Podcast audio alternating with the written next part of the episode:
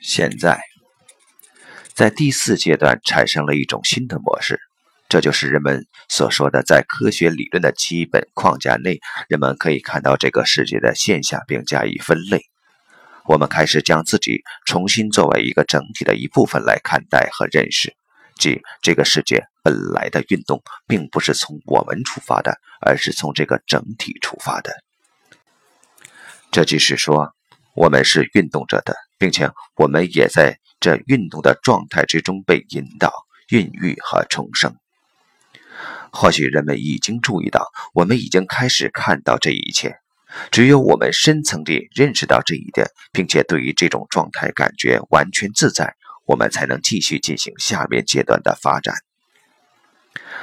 在第三阶段，意识丢失了与整体之间的连接。人们独自在一个基本陌生的外部世界中去看和去感觉，如同存在主义者所说的，他们是被扔到这个世界中的，并且在这个世界当中，人们必须自己辨别方向，直到他同样以毫无意义的方式死去，一如他的出生那样。只要人们还处于自我的独立自主的想法之中，那么人们就只能感觉到整体感的丧失和由此而来的对人生意义的丧失。就其本质而言，第三阶段是一条通道，一种过渡，它在此被赋予了一定程度的意义，从而引领人们进入下一个阶段，进入一个崭新的整体之中。为此，它被人们所需要。如同为了成为成年人，我们需要青年阶段一样，就像青年需要离开原生家庭，并且最终独自寻找人生的方向以及做出决断，然后进入一个他自己组建的崭新的家庭那样。为了认清在我们面前存在着一个整体，这个阶段的意识必须从传统的桎梏中解脱出来，并从过去的生活中走出来，成为单独的个体。来自于那个整体的未来，随时会向我们迎面走来，然后我们便会一直处于这个未知且无因的整体之中。如果我们没能通过第三阶段的考验，这个自我没有得到发展，那么便不可能有这样的认识。然后，这个整体便总是用第一阶段以及第二阶段那种老旧的整体观念而得以识别的。只有与过去彻底的告别，才可能看到另一个完全不同的崭新的整体，并且只有这个自我得到了充分的发展以后，才能够看到你。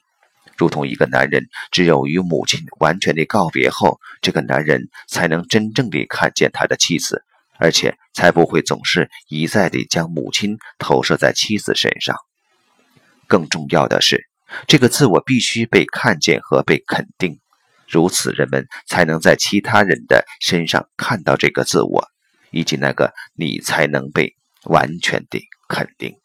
所以，第三阶段是非常重要的，即使他的内在会陷入巨大的无意义感当中，并且其外在也会被引入一个如癌症病菌般滋长的自我的世界当中。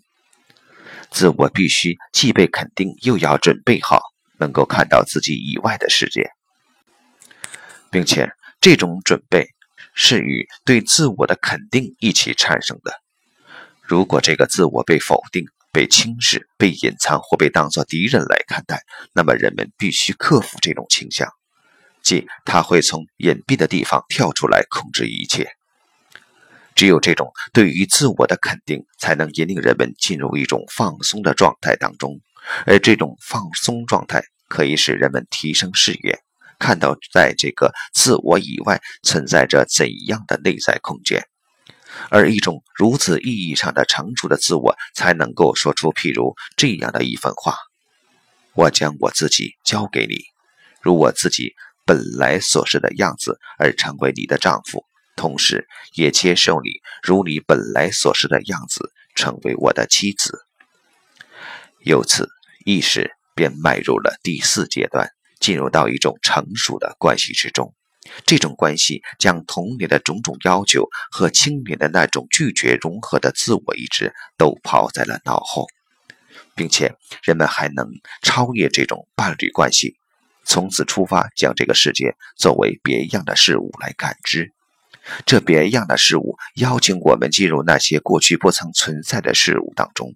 进入那个广大的未知场域当中，进入那些与其本质相符合的种种存在之中。我在此所提及的未来，不在线性时间的路径上，它不是某种在明天或明年，在这条线性时间路径下的下一个或更远的时间点上会发生的事情。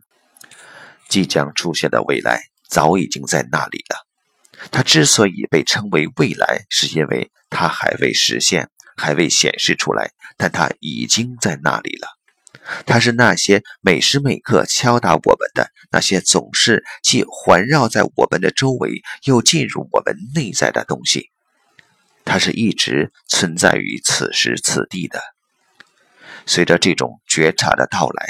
我们的觉知和方向也会从线性的未来及对过去的定位中转换到当下。从对因果的思维与行动中转换到自由地进入那个不断更新的无因的且想进入这个世界的崭新当中。